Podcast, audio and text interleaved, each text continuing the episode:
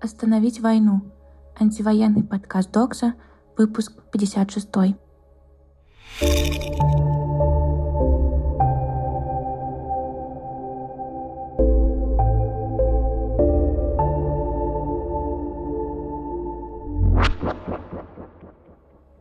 Привет, это Катя Марокко.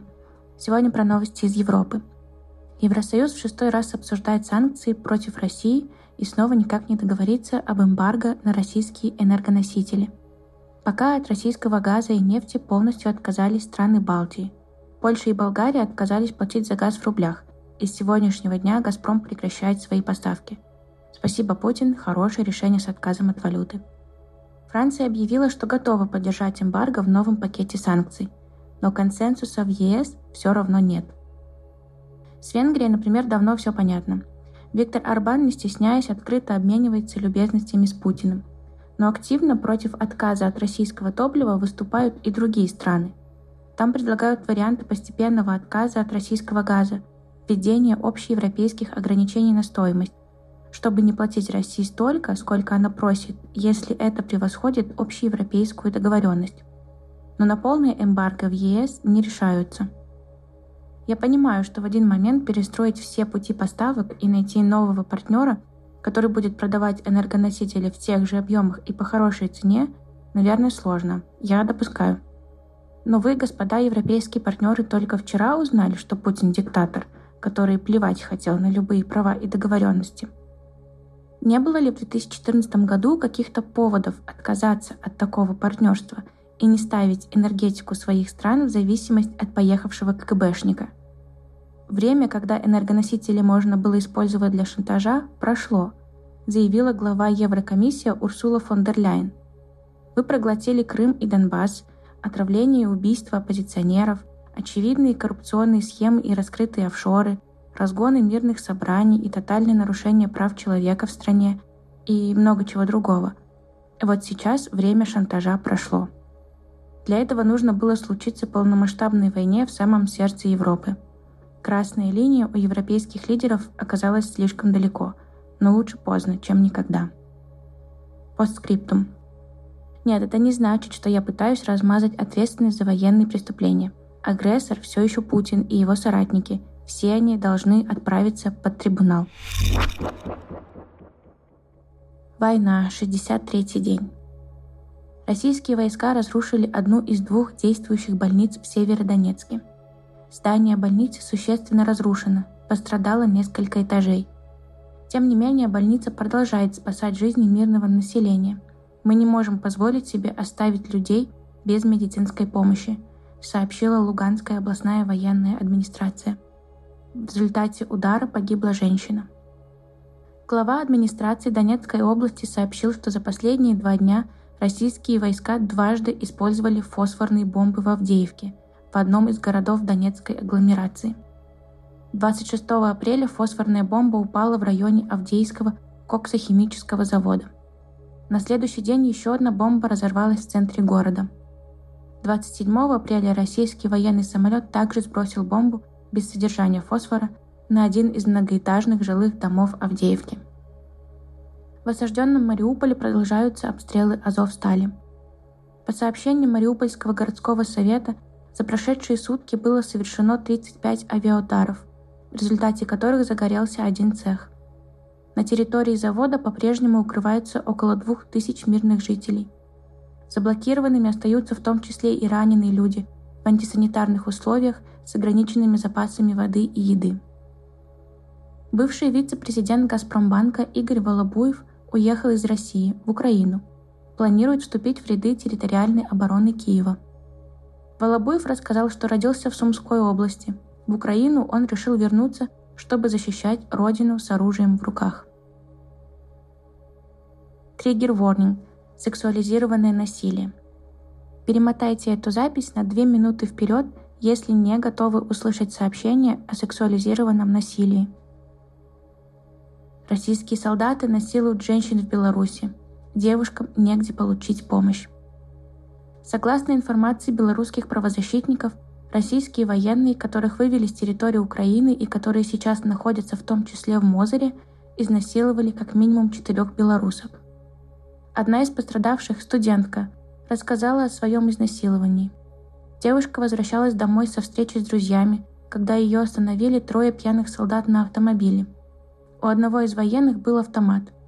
Студентка пыталась игнорировать военных, однако они схватили ее и затянули в автомобиль с черными номерами. По сообщениям Забороны, это доказывает принадлежность автомобиля в Минобороны Российской Федерации. Военные натянули на голову белорусский пакет. Солдаты грозились убить девушку, а на просьбу отпустить ее отвечали «Не хочешь знакомиться по-хорошему? Будет по-плохому».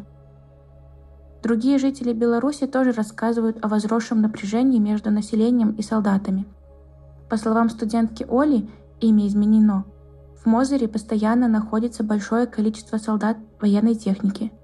Ее родители говорят, что российские войска часто ездят пьяными, могут остановить машину посреди дороги и уйти в магазин за водкой. Оля высказывает страх, говорит, что от этих солдат можно ожидать чего угодно. В Беларуси женщинам, пострадавшим от сексуального насилия, получить помощь очень тяжело. После протестов 2020 года многие НКО, занимающиеся помощью женщинам, оказались закрыты. Лукашенко называл идею введения в Беларуси закона о домашнем насилии западной глупостью. Женщины не могут получить помощь у представителей исполнительной власти. Сотрудники милиции не умеют обращаться с жертвами насилия. В стране также имеются кабинеты помощи женщинам – Однако очень часто директоры таких институций – мужчины, которые советуют женщинам возвращаться к насильникам, так как одинокая женщина никому нужна не будет. В Курской и Воронежской областях в ночь на 27 апреля сработали системы противовоздушной обороны. В районе села Старая Нелидовка Белгородской области загорелся склад боеприпасов. Губернатор Курской области Роман Старовой сообщил, что жители региона слышали хлопки – он объяснил взрывы срабатыванием системы ПВО и добавил, что жертв и разрушений нет. В Воронежской области система ПВО уничтожила разведывательный беспилотник, заявил губернатор Александр Гусев. Губернатор Белгородской области Вячеслав Гладков этой же ночью заявил о возгорании на складе боеприпасов в районе Старой Нелидовки. Санкции. Россия ввела персональные санкции против 287 членов Палаты общин британского парламента. В заявлении МИД сказано, что попавшие под санкции парламентарии способствовали безосновательному нагнетению русофобской истерии в Великобритании. Ранее Великобритания ввела персональные санкции против 386 депутатов Госдумы. Китайская компания DJI Technology Co заявила, что временно приостановит деятельность в России и Украине. Компания производит дроны и приостанавливает деятельность в России и Украине, чтобы гарантировать, что ее продукцию не будут использовать в боевых действиях. Это первый случай, когда крупная китайская компания прекращает продажи из-за войны в Украине. Польша и Болгария отказались покупать российскую нефть и газ за рубли. «Газпром» объявил о прекращении поставок этим странам. Репрессии. ОВД-инфо сообщает, в Казани во время одиночных пикетов против войны задержали Рамиля Хисматулина и Никиту Егорова. На активистов составили протоколы о нарушении правил проведения акций и дискредитации российской армии. На плакате одного из пикетчиков была цитата Путина «Войной легче прикрывать свои провалы в экономике». Октябрьский районный суд Санкт-Петербурга на два месяца арестовал журналистку издания «Рус Ньюс» Марию Пономаренко по делу о фейках про российскую армию по мотивам политической ненависти. У журналистки на иждивении двое детей – 11 и 16 лет. Следователь просит исключить общение Пономаренко с ее 16-летней дочерью, так как она является свидетелем по делу. Во ФСИН предложили привлекать осужденных IT-специалистов к удаленной работе на коммерческие компании. Речь идет об осужденных на принудительные работы. В ведомстве подчеркнули, что исправительные центры могут быть применены в любой сфере, в том числе в IT-технологиях. Депутаты Палаты представителей Национального собрания Беларуси приняли законопроект, который вводит смертную казнь за покушение на акт терроризма – Террористами власти Беларуси считают в том числе граждан, которые повреждали железнодорожные пути, чтобы помешать продвижению российских войск в Украину. Проект закона подготовлен в целях оказания сдерживающего воздействия на деструктивные элементы, а также демонстрации решительной борьбы государства с террористической деятельностью, щегольнули канцеляризмами в Палате представителей. Сопротивление. В оккупированном Херсоне прошел митинг «Херсон – это Украина». Российские оккупанты разогнали митинг слезоточивым газом и светошумовыми гранатами. Феминистское антивоенное сопротивление анонсировало забастовку на 1 мая. Активисты и активистки призывают выходить на проспекты, площади и улицы мира, а также к любым объектам, на которых упомянут мир, и кормить голубей, чтобы встретить единомышленников и единомышленниц и поразмышлять о своем труде. Антивоенный фонд помогает тем, на кого давят на работе из-за гражданской позиции. Увольняют, заставляют поддерживать спецоперацию, а также тем, кого не взяли на работу из-за антивоенных взглядов. Заполняйте заявку фонда, если столкнулись с проблемами на работе из-за своих антивоенных взглядов. Ссылка на заявку в описании этого выпуска. Докса и Мулват снова раздают 10 тысяч аккаунтов VPN на 3 месяца – Никаких условий для получения ключа выполнять не нужно. В одни руки можно получить только один VPN-аккаунт. Подробности читайте на сайте. Что нужно знать сегодня? Завтра, 29 апреля, в Басманном суде состоится заседание по продлению домашнего ареста студентки Высшей школы экономики Марии Платоновой.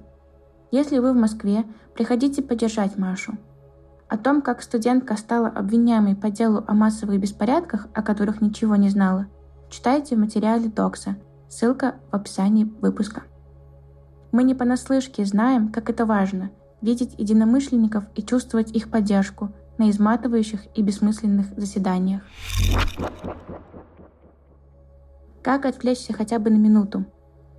Но лучше заложите на это занятие один или два часа. Попробуйте написать вымышленный рассказ или автофикшн, или стих, или еще что-то художественное, для чего еще не придумали жанр. Пусть это будет одна страница или пять строк. Не бойтесь провалиться. Здесь важен именно процесс. Просто позвольте себе на время выпасть из этого мира и переместиться в другой. Если что-то напишете, обязательно делитесь. Я с радостью почитаю и, может, тоже что-нибудь напишу в ответ. Как вам эта рассылка? Я давно ничего не писала. Расскажите, как у вас дела? Что у вас в жизни важного происходит? Нет ли этого ощущения, что вы привыкли к войне, и она стала фоном? Ваша редакторка Докса Катя Марокко. thank you